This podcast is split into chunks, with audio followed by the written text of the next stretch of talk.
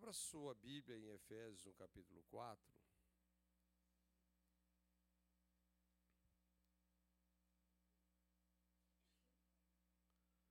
Vamos ler aqui alguns versos. Efésios capítulo 4, a partir do verso 7. Tivemos agora esse último final de semana lá em Novo Hamburgo, não sei se a Cláudia falou aqui com vocês, mas os nossos irmãos agapeiros gaúchos lá mandaram saudações aos mineiros, viu? Recebam aí o abraço deles. Louvado seja Deus. Provavelmente em novembro nós vamos fazer um encontro regional lá, das igrejas Ágape lá no sul. E quem sabe você não anima aí para conhecer um pouquinho o lado de lá, né? Em novembro, deve ser novembro. A gente vai fechar a data, eu vou avisar para vocês. E os mineiros estão convidados também. Então, Efésios 4, a partir do verso 7, Paulo fala: E a graça foi concedida a cada um de nós segundo a proporção do dom de Cristo. Fala comigo, dom de Cristo. Por isso diz quando ele subiu às alturas, levou cativo o cativeiro e concedeu dons aos homens. Ora, que quer dizer subiu, senão que também havia descido até as regiões inferiores da terra? Aquele que desceu é também o mesmo que subiu acima de todos os céus para encher todas as coisas. Fala comigo, para encher todas as coisas. Glória a Deus. Eu creio que é extremamente importante nós termos uma visão clara é, daquilo que a Bíblia nos proporciona enxergar em termos do mundo que nós vivemos e percebemos como que esse tempo é um tempo desafiador para a igreja. Aliás, Paulo nos advertiu que os últimos dias seriam tempos trabalhosos. Ele faz essa advertência. E sempre é, conceituando isso, né, quando a Bíblia fala sobre os últimos dias, a Bíblia está fazendo referência entre a primeira e a segunda vinda de Jesus. Tá ok? Porque esse Jesus que veio, né, que se esvaziou da sua glória até que ela fosse contida num homem e que viveu uma vida plenamente aprovada por Deus e que naquela cruz, através da sua morte, sepultamento e ressurreição, ele fez a purificação dos nossos pecados e se assentou à direita da majestade nos céus, esse Jesus que cumpriu a sua missão na primeira vinda, ele prometeu. E certamente ele vem, não mais como humilde Galileu, mas como Rei dos Reis e Senhor dos Senhores. Então, esses são os últimos dias, tempos desafiadores, mas tempos que a igreja está avançando. Quando nós lemos esse texto, nós estamos diante da inauguração da igreja, da inauguração do que Paulo chamou de um novo homem. Ou seja, o Senhor Jesus, quando cumpriu a sua missão, quando ele cumpriu toda a sua jornada, através da sua morte, sepultamento e ressurreição, ele colocou os seus pés nos lugares mais baixos da terra.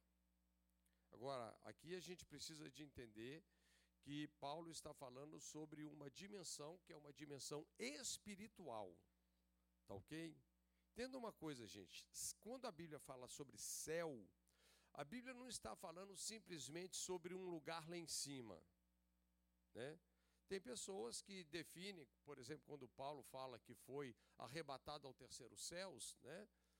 tem pessoas que definem assim, chamam o primeiro céu, segundo ali a, a criação, né, o, o, onde as aves voam, esse, né, esse lugar mais alto. Depois o segundo céu, onde está esse mundo uh, astronômico, da astronomia, né? os astros e os planetas, e um terceiro céu, que é os céus de Deus, ou seja, uma dimensão espiritual. Mas, enfim, aqui agora, aqui mesmo, nós temos uma dimensão física, mas temos também uma dimensão espiritual. Você traduz essa realidade. Você tem um corpo, mas na verdade você não é esse corpo que você mora nele. Você, na verdade, é um espírito. Foi criado à imagem e semelhança de Deus. Você é um espírito que mora num corpo e possui uma alma. Então, essas dimensões, elas interagem. E, na verdade, tudo que se manifesta na dimensão física, de alguma forma, primeiramente, ela se manifesta nessa dimensão espiritual. Não é? Mas esse texto então fala dessa dimensão espiritual, como que Jesus está enchendo todas as coisas. E ele então, através da sua morte, ele coloca os seus pés nos lugares mais baixos da terra. Jesus visitou esse lugar chamado morte, chamado inferno. E a Bíblia, com todas as letras, diz que ele possui as chaves da morte e do inferno. Então, quando ele foi lá, a Bíblia também diz em Salmos que a morte não poderia retê-lo. Por quê? Porque ele viveu uma vida plenamente aprovada por Deus. Nos seus dias de vida, o Pai, em voz audível, fez essa declaração: Este é o meu filho amado em quem eu tenho prazer. Ele foi 100% aprovado. É verdade, não é? Que ele tomou os nossos pecados sobre ele, mas nele não havia pecado. Então, a morte não tinha pega em Jesus. E da mesma forma que Jonas criou uma indigestão naquele grande peixe, né? Porque o sinal do filho do homem foi Jonas, como Jonas ficou três dias e três noites no ventre de um peixe, e o peixe teve que vomitar ele, o inferno teve que fazer a mesma coisa não é, com Jesus. E ele, então, quando ressuscitou dos mortos, ele foi ao mais altos céus e se assentou à direita da majestade. Então, onde estão os pés de Jesus? nos lugares mais baixos. É o que Paulo está explicando aqui aos Efésios. Lembra que Efésios é uma carta que revela a glória da igreja. Então ele está explicando como que a igreja foi inaugurada. Né? Na verdade, a igreja nasceu ali, João capítulo 20, quando Jesus soprou o Espírito Santo sobre os discípulos. E Jesus já vinha então dessa jornada do inferno para o céu, né? Porque quando ele ressuscita dos mortos, você sabe que Jesus, por 40 dias, ele ficou com os discípulos, Atos capítulo 1, ensinando-os acerca do reino de Deus. Imagina que discipulado. Que coisa incrível. E no dia 40, Jesus então estava aonde? Ali no monte chamado das Oliveiras. E ele então vai assunto aos céus. Esse, isso também é um elemento extremamente importante, a ascensão de Jesus. E o, dois anjos ali com ele, né? E os anjos falaram para os discípulos: olha, esse Jesus que vocês estão vindo, vendo indo aos céus, ele voltará com poder e glória. E ele então se assenta à direita de Deus. Então, é, tenta é, pegar essa imagem. Jesus se tornou o cabeça de uma nova raça. Um novo homem, um homem espiritual. Jesus, é, ele não é só uma pessoa, mas ele, é, nele habita corporalmente toda a plenitude da divindade. Ele se tornou é, um corpo onde nele foram reunidos todos aqueles que colocaram a sua fé, que creram.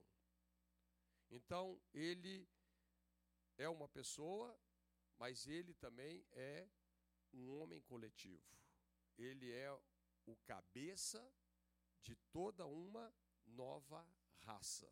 Por isso que Paulo fala que se alguém está em Cristo, nós vamos achar essa expressão centenas de vezes no Novo Testamento. Se alguém está em Cristo, uma nova criação é, ou uma nova criatura é. As coisas velhas se passaram, algumas coisas se fizeram novas.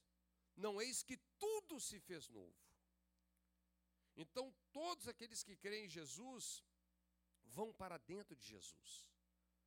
Paulo usa expressões assim: fomos arrancados do império das trevas e transportados para o reino do Filho do amor de Deus. Qual é o nosso status? Qual é a nossa nova posição hoje? Nós estamos em Cristo. E por isso que nós nos tornamos co-herdeiros com Ele.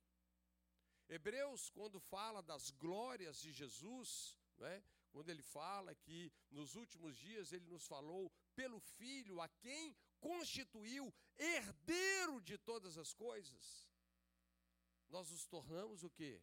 Co-herdeiros, porque nós estamos nele, por um princípio chamado fé.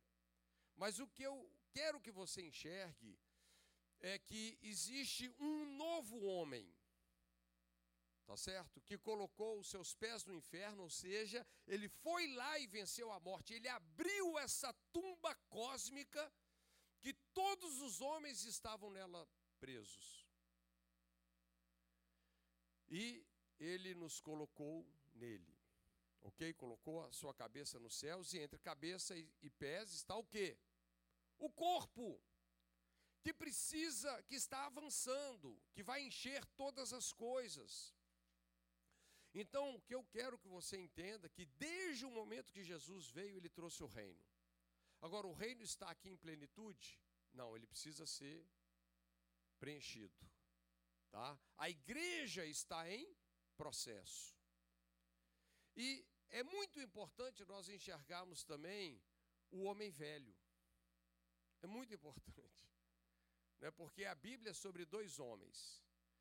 Ela, na verdade, eu falei sobre Jesus, né? Ela é sobre o Cristo, que foi chamado de último Adão, por Paulo em 1 Coríntios 15, e sobre o primeiro homem. Quem foi o primeiro Adão? O Adão mesmo, né? A palavra Adamão, Adão vem da palavra Adamá, terra. Esse homem que foi criado do pó da terra. 1 Coríntios 15 diz que o primeiro é terreno e o segundo é celestial. E, quando, e como nós trouxemos a imagem daquele que é terreno, uma vez em Cristo, nós precisamos trazer agora a imagem daquele que é celestial. Então, graças a Deus houve um, um último Adão. Por quê? Porque nós estávamos trancados na genealogia, né, desse primeiro homem que fracassou. Entenda uma coisa. Deus criou Adão, o homem, ou ele criou o velho homem? Deus não criou o velho homem. Deus criou o homem. Quando a Bíblia e os ensinos de Paulo fazem referência ao velho homem, do que, que a Bíblia está falando?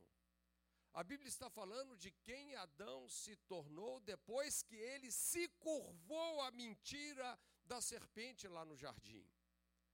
Ele morreu espiritualmente.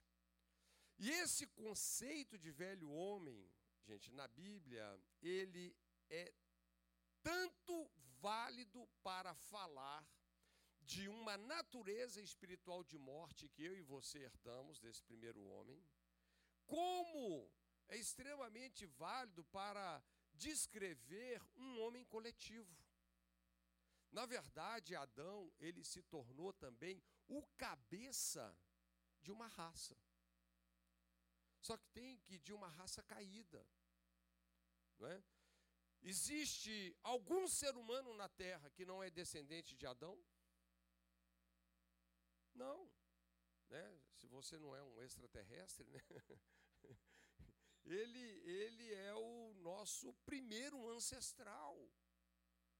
Não é verdade? E todos nós estávamos presos a isso, a ele, nesse sentido. Romanos capítulo 5, verso 12. O pecado entrou no mundo por um homem. E a consequência desse pecado foi o que? Morte espiritual. Então, Paulo diz que essa morte, que é a consequência do pecado, passou a todos os homens, por isso que todos pecaram. Nós estávamos presos nessa cadeia chamada morte e inferno, sem nenhuma solução, até que veio né, o último Adão consertar, redimir, né, é, fazer tudo novo com respeito ao erro que o primeiro homem cometeu. Então, o que eu quero que você enxergue aqui, né, é que na dimensão espiritual, e hoje, para você entender o mundo, você não, você não vai entender o que nós estamos vivendo no planeta Terra se você é, não tiver uma visão é, espiritual desses dois homens coletivos. Né? O corpo de Cristo, que é a igreja, e um velho homem, que Paulo chama aos Tessalonicenses, que muita gente entende aí do jeito que quer entender, mas Paulo o chama em Tessalonicenses de o homem da iniquidade, ou o iníquo, ou o homem do pecado. Olha, olha que coisa interessante como que ele descreve esse homem. Ele fala assim, 2 Tessalonicenses 2: Ora, o aparecimento do homem do pecado, ou do iníquo, é segundo a eficácia de Satanás, com todo poder, sinais, prodígios da mentira, todo engano de injustiça aos que perecem. Porque aí ele começa a descrever é, as pessoas que compõem esse homem coletivo porque não acolheram o amor da verdade para serem salvos. E por este motivo, pois, que Deus lhes manda a operação do erro para darem crédito à mentira, a fim de serem julgados todos quantos não deram crédito à verdade, antes, pelo contrário, deleitaram-se com a injustiça. João foi mais direto no assunto, né? Ele falou sobre os filhos de Deus e os filhos do diabo.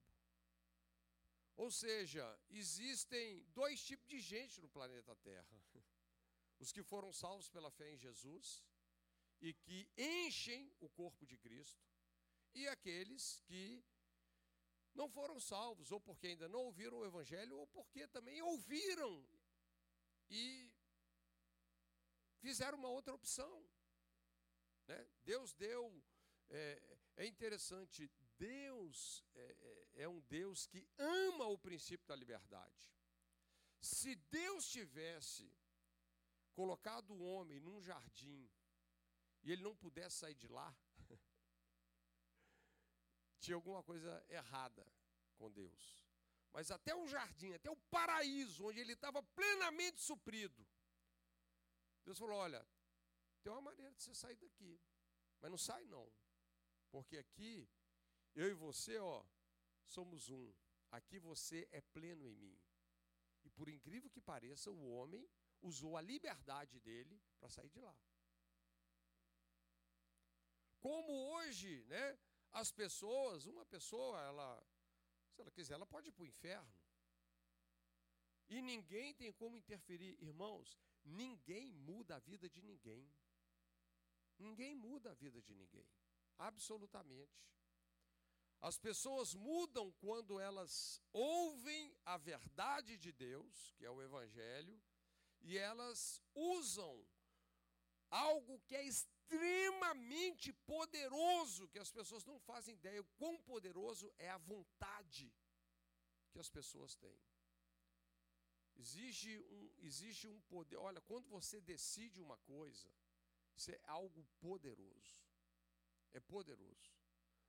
Eles falam que lá no, no, no, governo do John Kennedy, né, muitos anos atrás, lá no, nos Estados Unidos, ele foi e perguntou para os maiores cientistas da NASA: o que, que a gente tem que fazer para pisar na Lua? Aí o, o cientista falou com ele: só querer. Tipo, você não imagina o poder que existe quando você quer alguma coisa. Agora, quando nós entendemos o reino de Deus, que o negócio fica bom. Porque existe um poder enorme na sua vontade, mas a vontade de Deus é o seu inesgotável potencial. Quando você une a sua vontade à vontade de Deus, o reino de Deus se manifesta. Mas não trate a sua vontade como uma coisa que é fraca, porque não é. É algo muito poderoso. Mas, enfim, né, voltando aqui para o nosso assunto, existe um novo homem e existe um velho homem. Existem essas duas realidades, existem essas duas condições. E num processo como nós estamos vivendo, um processo de evangelização de uma geração, é muito interessante isso. Porque, à medida que uma geração, muitas coisas que estão acontecendo agora, tem gente que pensa assim: não, é o final do mundo. Tá bom. Né? Pode ser porque os últimos dias já tem dois mil anos que eles começaram. né? Eu acho que todas as profecias para Jesus voltar já se cumpriram. Mas é, a gente vê absurdos acontecendo na nossa geração. Não quer dizer necessariamente que Jesus é, vai voltar amanhã. Pode ser. Nós temos que estar pronto. Né? Jesus deu uma dica muito interessante. Ele disse que se o sal perder o sabor, ele não presta mais para nada, só para ser pisado pelos homens. Eu vou te falar, muitas vezes um contexto de perseguição e de grave oposição pode ser um toquezinho em mim e você, que o sal, em vez de estar lá na carne podre, está dentro do saleiro só. Mas são dias desafiadores que nós temos vivido como igreja, e dentro desse processo de evangelização, à medida que uma cidade, à medida que uma nação vai sendo evangelizada, eu costumo usar um ditado, né? O mesmo sol que amolece a manteiga endurece o barro. Ou seja, muitas pessoas vão se convertendo, e outras, por ouvirem o Evangelho e rejeitarem o Evangelho, vão se endurecendo. Até que vão se posicionando em extremos. Extremos. Hoje, qual é o perfil dos dias que nós estamos vivendo? Polarização. Né, que eles chamam de a polarização do conservadorismo versus o progressismo. O que é o progressismo? É uma vida sem Deus, sem certo e errado, sem absolutos, não é? Tudo depende da sua perspectiva, né? Faça o que for necessário para você ser feliz, né? E o que é o conservadorismo? É o que a Bíblia chama das verdades ou dos princípios eternos de Deus. Então nós estamos num momento de polarização, um momento previsto dentro da Bíblia. Né? O, o, os santos vão se santificar mais, e o sujo vai se sujar mais ainda. E isso cria o que a Bíblia chama um vale de decisão. Sabe por quê, queridos? Quando a coisa polariza, eu vou dizer, é, até isso aqui é uma dica até para a igreja. Ouça o que eu estou te falando. Olha, não viva uma vida cristã medíocre, que você não vai aguentar o tranco, não. Não viva uma vida cristã medíocre. Não dá para viver uma vida em cima do muro. Né? É, é, outro dia o cara perguntou: até quanto que eu posso pecar e não perder a minha salvação. Não quero nem entrar no aspecto teológico disso, mas assim, olha a cabeça da pessoa. Ele quer aproveitar, desfrutar o reino de Deus e esse mundo que, né? Então é uma coisa complicada. Mas nós estamos vivendo isso, ou hoje existe a realidade de um novo homem, existe a realidade de um velho homem. E a gente vê como que esse velho homem, o homem do pecado, esse homem coletivo, como que ele está assim, dentro dessa polarização, como que ele está fortalecido, né?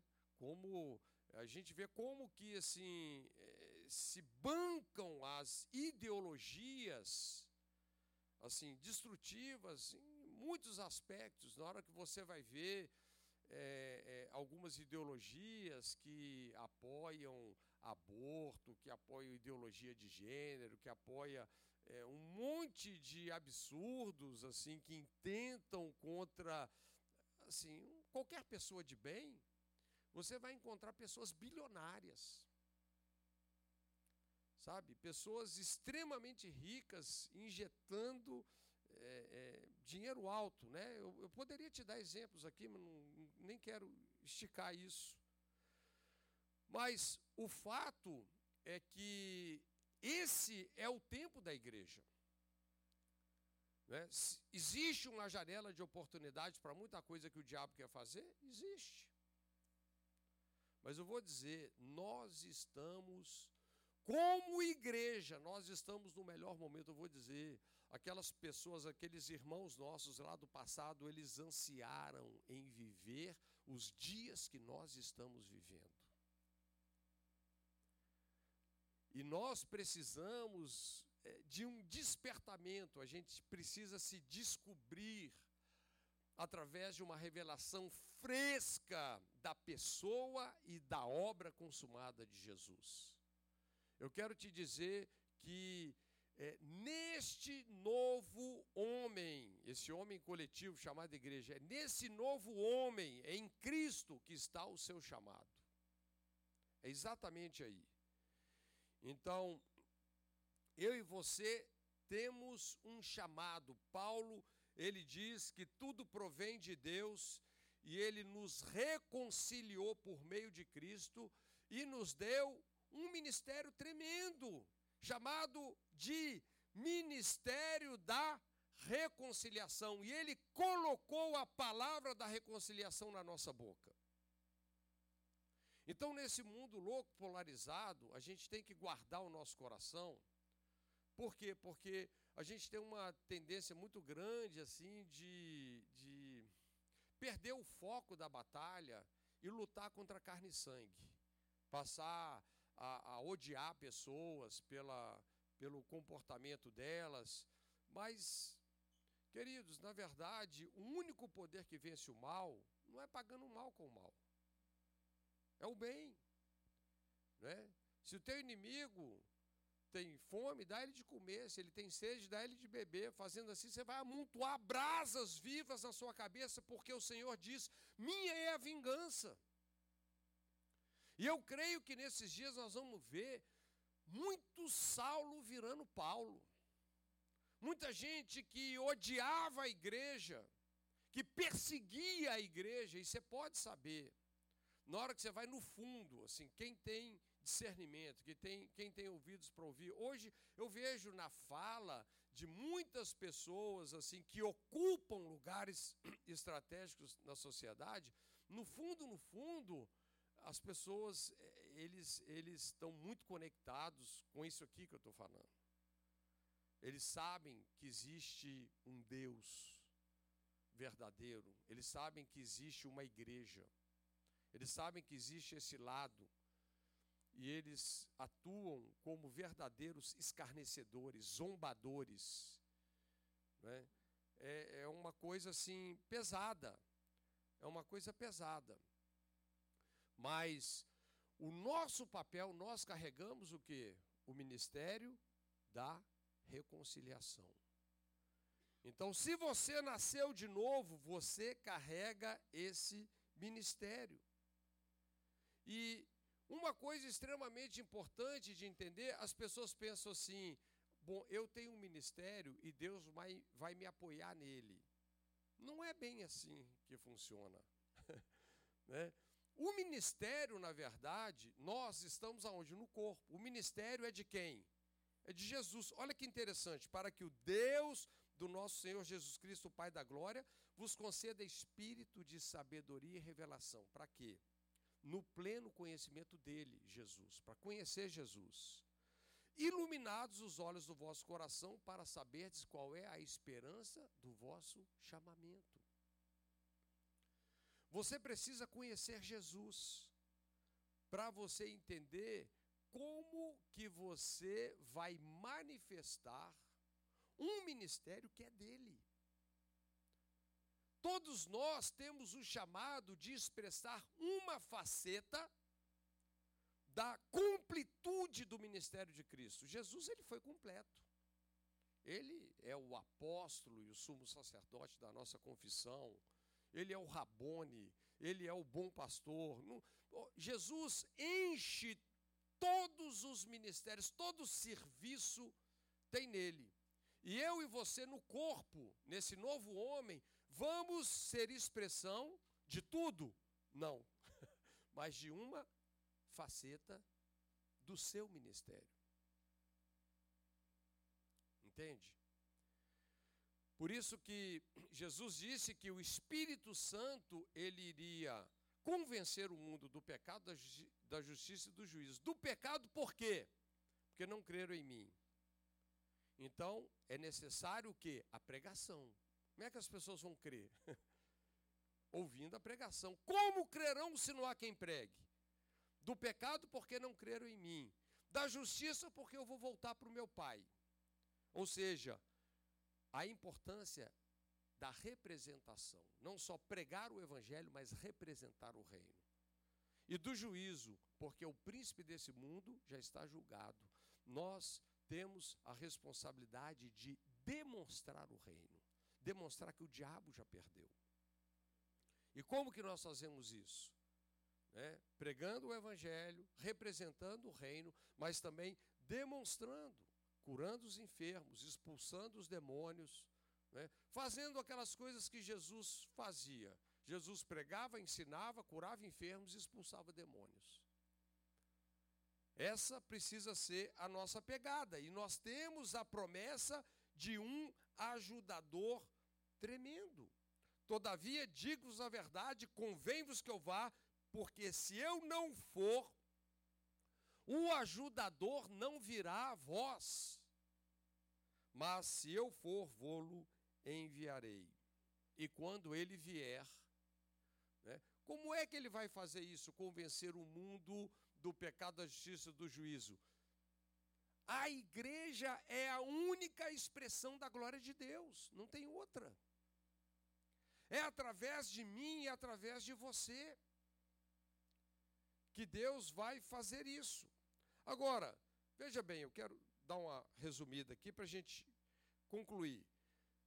É, como que a nossa sociedade basicamente se reúne hoje? Né? Existem vários estudiosos é, sobre esse assunto que eles falam sobre um tema chamado as sete montanhas. Né? Então, eles dividem a sociedade em sete áreas estratégicas ah, pelas quais essa sociedade moderna se organiza, né? Número um, família. Número dois, religião. Número três, governo. Número quatro, mídia. Número cinco, educação. Número seis, economia e negócios, né? Tá junto. E número sete, artes, entretenimento e esportes. Vamos dizer, são áreas estratégicas que estão aí na nossa sociedade. Veja, é interessante. O diabo, ele não tem nem condição, ele não tem nem esse contingente de marcar um a um.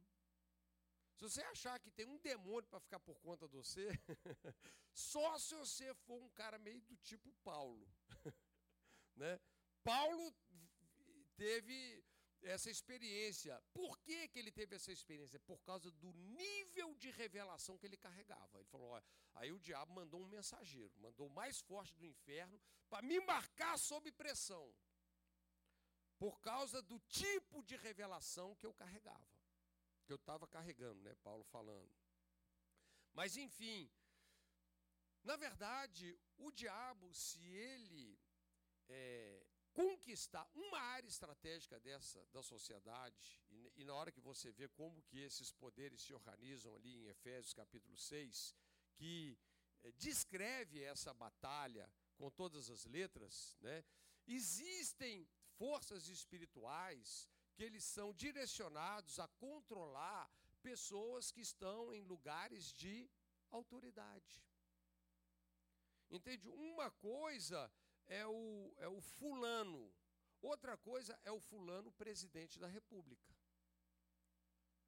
E qual é a grande pergunta que a Bíblia fala para a gente fazer? Quem é o homem forte da nação? Espiritualmente falando, quem está, na verdade, controlando as coisas? Quando o justo governa, tem é, o povo se alegra. Se o ímpio está lá, o povo geme.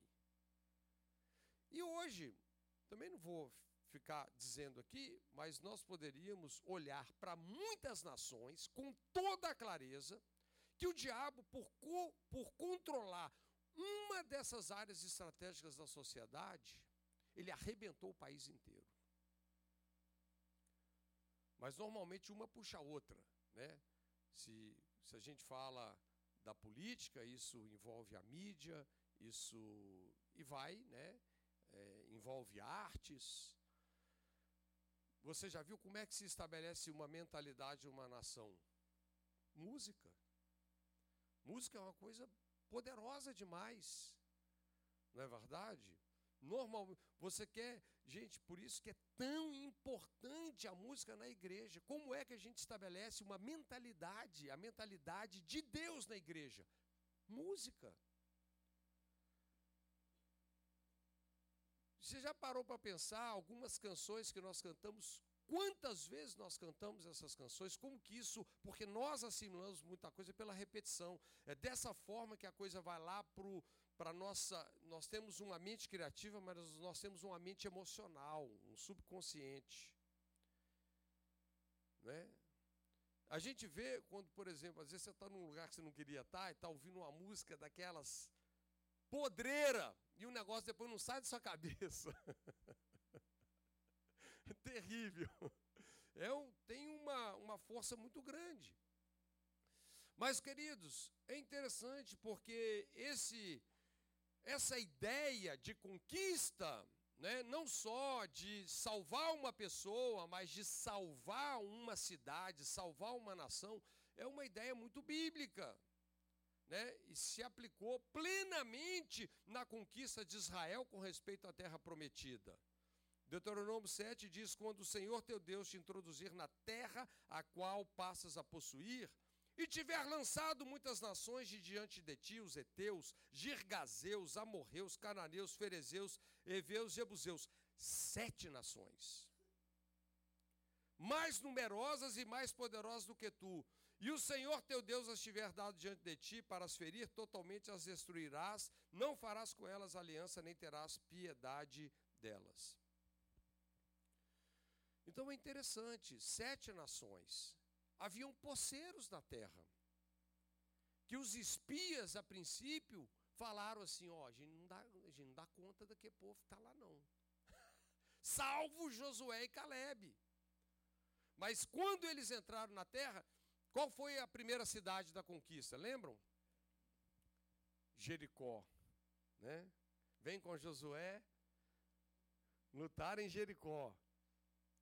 Agora, algumas pessoas hoje têm uma visão muito limitada em muitos sentidos, né? Talvez o que eu vou te falar pode te assustar um pouquinho.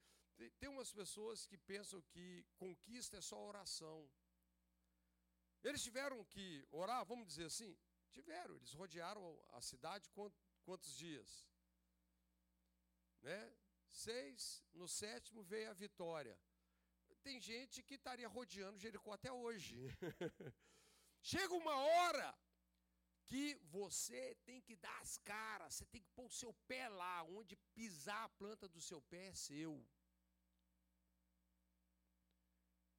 E eu vou te dizer, existe assim, muita base bíblica no Novo Testamento. Você não vê essa ênfase que nós vamos conquistar é, simplesmente pela oração. Não. A evangelização é extremamente chave. A gente precisa de abrir a nossa boca e compartilhar o evangelho com as pessoas. Tem gente que às vezes me fala assim umas, umas, besteiras e tipo assim, põe amor nas minhas palavras, tá? Me tolera aí. Não, eu vou ganhar só com o meu testemunho. Para com isso. O que muda a vida de uma pessoa, olha, eu vou dizer, tá? Põe amor nas minhas palavras. Pode ser que você dê até um mau testemunho ou outro. Mas o que vai mudar a vida de uma pessoa é a palavra de Deus. Não é nem porque eu sei esse crente todo. Que alguns de nós achamos que nós somos né, o Jesus da terra. Espiritualmente falando, nós somos mesmo. tá? Mas dentro de um processo de transformação, venhamos e convenhamos. Tem muita água para passar debaixo da ponte com respeito à minha vida e à sua, ou não tem? Tem, tem. Né? Mas eu vou te falar, a palavra de Deus, ela funciona. Ela funciona. Eu já participei de reuniões, que o cara estava inventando história, inventando que ele era o missionário mais poderoso do mundo. E o fogo caiu na reunião, que se vinha gente derramado, assim, esparramado pela igreja toda. Estou te falando. E nós depois passaram o tempo, nós vamos descobrir que aquele cara queria ser um outro. Era o sonho dele. Mas a palavra de Deus, queridos, a palavra de Deus, ela funciona. Deus está se movendo de uma forma, Paulo fala assim: importa que os homens sejam salvos pela loucura da pregação. Então, orar é importante, porque na oração nós temos essa autoridade de afastar o diabo das pessoas e liberar a presença do Espírito Santo. Mas, olha, o lugar que vai haver novo nascimento é o lugar onde a palavra e o Espírito dão testemunho. Por isso que Jesus ele é conhecido como a palavra de Deus. E ele é essa semente que faz uma pessoa experimentar uma regeneração espiritual. É algo poderoso. Então, nós precisamos nos levantar né, da sabedoria de Deus e sermos boca de Deus. Pregação. Né?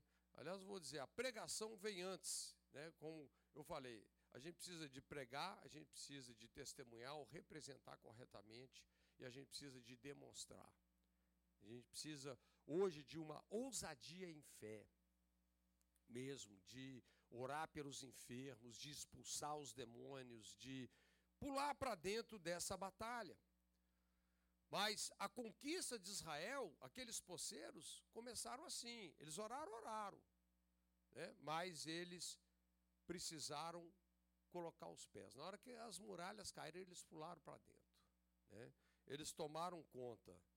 E a gente percebe que é o mesmo hoje dentro de um contexto que nós vivemos.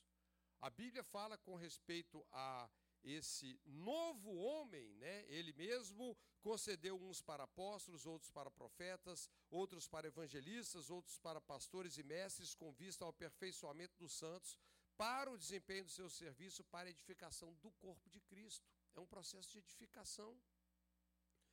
E a Bíblia diz que esses ministérios a maioria das pessoas pensam que esses ministérios estão acontecendo dentro de quatro paredes. E não é. Nunca foi.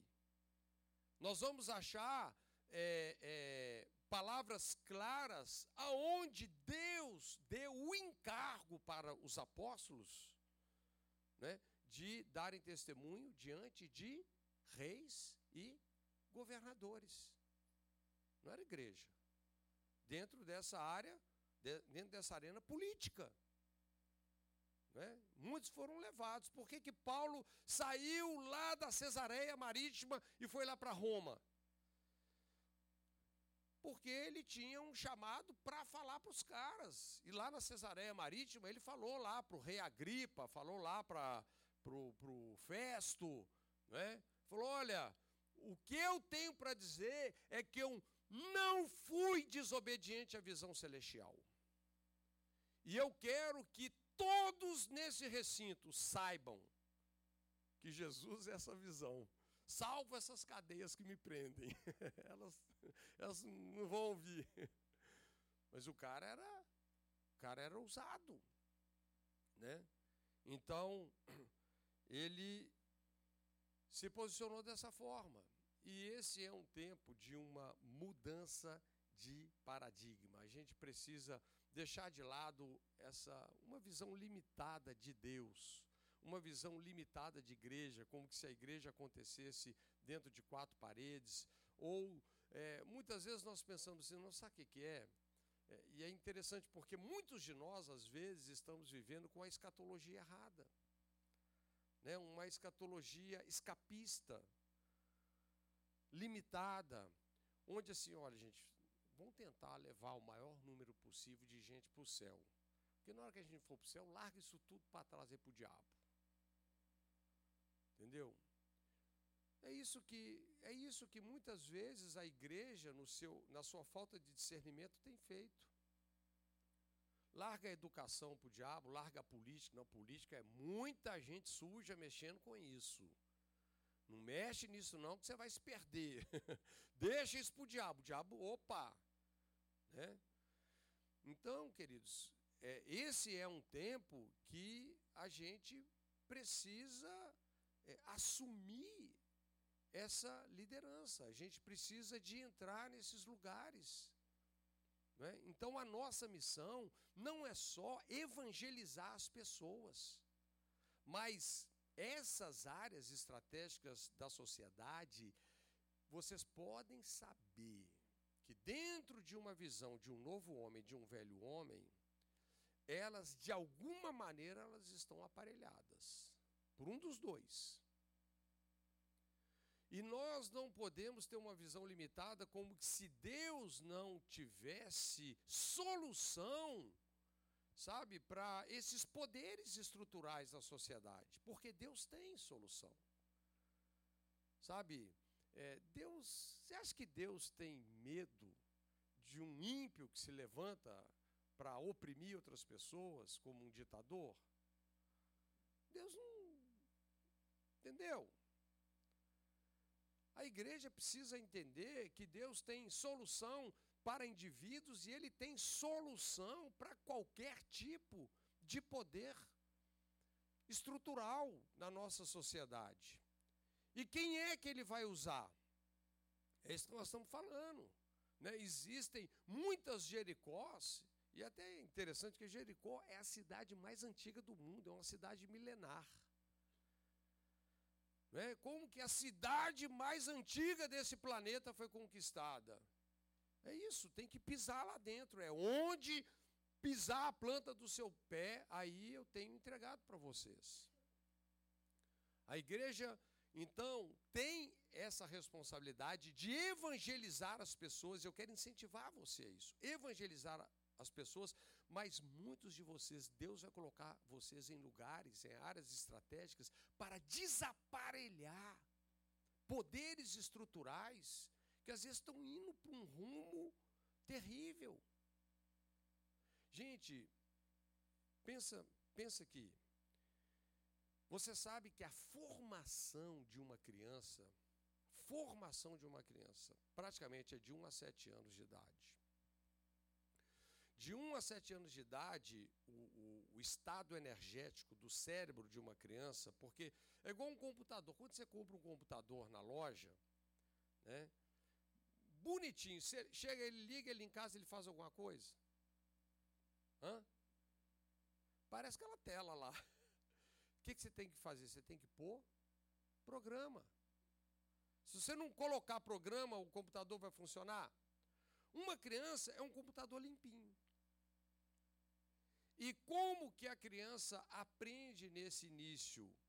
É, ela, ela, a criança, é, ela vive um estado mental é, falando de energia mesmo, hipnótico. Ou seja, ela não tem nenhum filtro. O que, que é hipnose? É uma pessoa sem, que a, colocou de lado qualquer senso crítico. Ela não tem filtro. É uma pessoa sem filtro. Tudo que ela recebe entra. É a criança. Ela não tem senso crítico nessa idade. Então você vê, né? É, chega assim, pessoas que entendem isso e que intencionalmente querem encher de programas errados a cabecinha de uma criança. Você pode escolher seu sexo, você pode é, não sei o quê, você pode não sei o quê, né? Gente, isso daí é, é, é tipo assim, é condenar uma geração. Isso é uma coisa muito séria. Né? E nós temos a, a obrigação moral de falar pelos inocentes que não podem falar. Um feto dentro do útero de uma mãe, quem é que vai defender o direito dele? Mas é interessante, hoje as pessoas estão criando leis e mais leis, sabe, para matar, assassinar a sangue frio, porque não tem outra palavra para isso. Por isso que é tão importante. Agora, existem, hoje, falando da educação, né, eu estava, falei pra, hoje na, em Harvard, né, tem uma família lá bilionária que eh, a escola se dobra a ele com respeito à ideologia de gênero por causa das doações. Então, é muita coisa que está acontecendo onde a igreja precisa se levantar. E eu vou dizer, em todas essas áreas estratégicas, se você for ver, por exemplo, na saúde, quem é que, de quem foram a ideia de hospitais? Crente. De quem foi a, a ideia de universidades? Crentes. Né? Mas o que, que ocorre? Se o sal ficar dentro do saleiro, ou perder o sabor, não é que o mundo está acabando, não, mas nós vamos começar a ser pisado. Entendeu? E eu vou dizer, isso vai estourando dos começando dos mais fracos. Então, como igreja, nós precisamos de uma posição. Isso aqui é o mesmo princípio de cidade nos tempos antigos. As cidades tinham muros e portas. Sua casa está lá dentro. Protege o muro da cidade. Porque se entrar no portão da cidade, rapidinho chega na sua casa. Então, esse é o nosso chamado. E é aqui que nós precisamos realmente fazer a nossa parte, não é? Sabe, a gente não tem que inventar moda e sair fazendo o que Deus não mandou. Mas existe uma faceta do ministério desse novo homem, de Cristo, que Deus deseja expressar através de você. E sobretudo, né, isso especificamente, nós carregamos o ministério da reconciliação.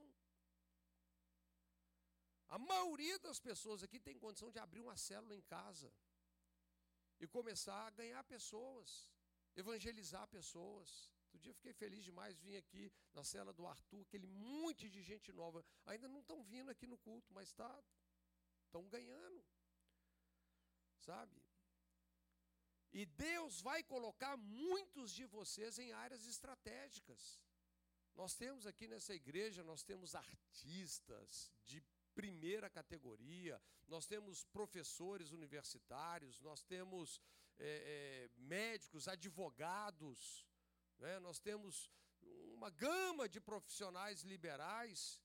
Olha, Deus deseja te usar de uma forma poderosa. Poderosa. Então, hoje, a verdade, quando nós vamos entender o nosso chamado, queridos, falando aqui desse novo homem, a gente precisa de romper com esses limites. Né? Tipo assim, ah, não, meu ministério é ali dentro de quatro paredes. Não. Né? Muitas poucas pessoas vão estar aqui com o microfone na mão. E não é por causa disso que o seu ministério é um ministério de segunda categoria. Absolutamente não. Agora, a igreja, sobretudo, queridos, a gente tem que entender isso, a importância da gente congregar, da gente estar aqui, da gente ser argimentado, da gente ser esclarecido, da gente ouvir a doutrina dos apóstolos, o ensino da palavra. Esse é um lugar, é um QG, é um lugar de ser, ser treinado. Mas, vou dizer aqui, sabe qual é a verdade? Eu e você fomos chamados para full time ministry. Ministério de tempo integral, de segunda a segunda. A Malvina estava me falando, ela abriu um brechó lá perto da casa dela, falou: o negócio está virando uma igreja, porque é mais oportunidade para pregar do que qualquer outra coisa. Mas que bênção! Eu falei para ela: esse era o modelo de Paulo. Paulo tinha um modelo de fazer células e evangelizar no mercado. Né? Então, queridos, eu creio que nós precisamos de entender isso. Sabe, você é uma pessoa que sabe tanto. Abra sua casa, abra o seu coração, sabe? É, chame alguém para um jantar, evangelize alguém, abra uma célula na sua casa. Não fica, sabe? Seja proativo, seja ousado. Né? Eu estava falando para a nossa galera lá que a nossa célula agora está com mais pastor do que gente. Falei, não, é melhor a gente é, vão, né, vão ganhar novos territórios, vamos alcançar novas pessoas, vamos, é, é, sabe, a gente precisa de ir para cima. Gente, esse é o tempo da igreja, porque, como eu disse, esse vale de decisão que foi criado, olha, quem está no extremo dessa vida é, bagunçada, vou te falar, é muita angústia e muita opressão. Porque vida, saúde, tudo uma questão de mentalidade. E tem gente que está fritando. É muita gente fritando. É muita gente angustiada. É muita gente angustiada. Sabe? É muita gente que está pedindo socorro. E esse é um tempo de nós nos posicionarmos. Aqui Isaías fala no capítulo 2, os últimos dias, aos últimos dias aí, primeira e segunda vinda de Jesus, acontecerá que o monte da casa do Senhor será estabelecido no cimo dos montes e se elevará sobre os outeiros e para ele afluirão todos os povos. Como eu perguntei, né? Muitos preferem aí uma escatologia, mas aqui o que a Bíblia está dizendo é que, sabe, vai haver uma. É, é, a presença de Jesus será gloriosa. Ela vai atrair a galera toda. Agora, o outro lado, né? Apocalipse 17, 9. Aqui está o sentido, quem tem sabedoria. As sete cabeças são sete montes, nos quais a mulher, essa prostituta, está sentada. São também sete reis. Então o diabo tem a sua estratégia né, de como que ele quer marcar a população inteira, marcando áreas influentes da sociedade. É uma prostituta que se assenta sobre essas sete áreas, que quer se aparelhar nessas sete áreas. Mas, queridos, Jesus disse: toda autoridade me foi dada. E Ele deu isso para mim e para você. Na verdade, esteja certo em todas essas áreas. Olha hoje para a mídia, vê se não tem um portão do inferno lá. Olha para a educação, vê se não tem um portão do inferno lá. Olha para a política, vê se não tem portões do inferno lá. Essa palavra portões são autoridades. Mas a Bíblia diz que as portas do inferno não prevalecerão contra a igreja. Nós precisamos de ter uma postura ofensiva, porque a nossa identidade como igreja e a nossa natureza, nós somos o sal da terra e nós somos a luz do mundo. E a luz aqui, qual é o sentido? Candelabro. É, lembra Jesus andando pelos sete castiçais de ouro? O que, que um candelabro produz? Luz. O que é que Jesus está procurando na igreja? Luz, Ele mesmo. Por isso que nós somos expressões da faceta de um ministério dele. E eu quero te encorajar, seja forte e corajoso. Não se abata. Não olhe para esse mundo pensando assim, é, olha, o negócio está tá estranho. Está estranho. Né? Nós estamos aí no, no ápice de uma batalha. Mas eu creio que virão grandes rompimentos. É um processo, né, que a gente precisa de ter paciência. Mas para mim e para você como igreja, queridos, a coisa mais importante que nós temos que considerar é a gente não ser o sal dentro do saleiro. Ou a gente começar a viver uma vida cristã tão medíocre que o sal perca o sabor. Que Deus nos guarde disso, que Deus nos livre. Não é? Mas Ele deseja te usar de uma forma muito poderosa. Amém?